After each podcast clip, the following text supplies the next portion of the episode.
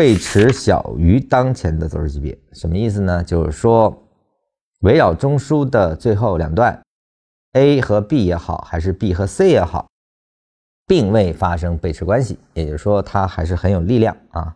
那在这种情况下呢，C 段也好，或者 B 段也好，它一定是由内部有结构的啊。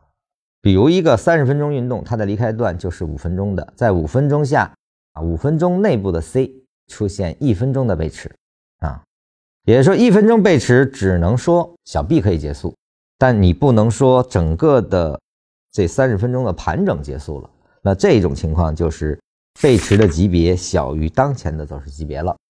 那这种情况呢就比较复杂，复杂在哪里呢？就是 B 的内部发生了背驰，那我们观察的不是本级别所导致的这种反向运动，而是要观察 B 中的最后一个中枢的关系。啊，它是否回落？最后一个中枢如何通过？或者围绕最后一个中枢是否展开了一个更大级别的中枢生长？啊，我们说本级别的一个中枢生长，或者直接形成三买继续向上啊。所以说这里面呢，它就会出现多种情况，所以它更加复杂啊。但我们不能说，当次级别发生了背驰，或者次次级别发生背驰之后。本级别就一定发生转折啊，所以说这是两重关系，在这种两层关系下，你的考察点和演绎的关注点实际上是有非常大的不同之处的。